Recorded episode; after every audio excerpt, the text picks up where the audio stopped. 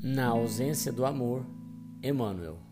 Mas aquele que aborrece a seu irmão está em trevas e anda em trevas e não sabe para onde deva ir, porque as trevas lhe cegaram os olhos. João 1 João 2:11. Se não sabes cultivar a verdadeira fraternidade, serás atacado fatalmente pelo pessimismo, tanto quanto a terra seca sofrerá o acúmulo de pó.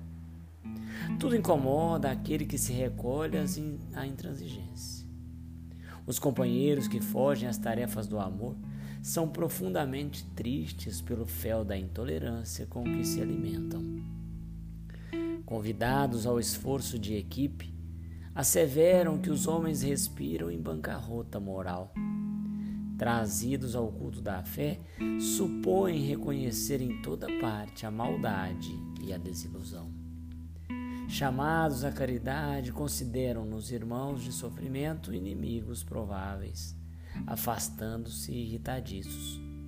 Impelidos a essa ou aquela manifestação de contentamento, recuam desencantados, crendo surpreender maldade e lama nas menores exteriorizações de beleza festiva. Caminham no mundo entre a amargura e a desconfiança. Não há carinho que lhes baste. Vampirizam criaturas por onde estagiam, chorando, reclamando, lamentando. Não possuem rumo certo. Declaram-se expulsos da sociedade e da família.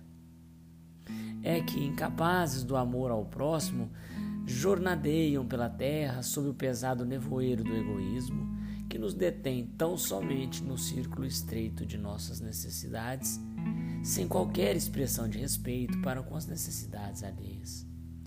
Afirmam-se incompreendidos porque não desejam compreender. Ausentes do amor, ressecam a máquina da vida, perdendo a visão espiritual. Impermeáveis ao bem, fazem-se representantes do mal se o pessimismo começa a beirar-se de teu espírito, recolhe-te à oração e pede ao Senhor te multiplique as forças na resistência ante o assalto das trevas. Aprendamos a viver com todos, tolerando para que sejamos tolerados, ajudando para que sejamos ajudados. E o amor nos fará viver prestimosos e otimistas no clima luminoso em que a luta e o trabalho são bênçãos de esperança.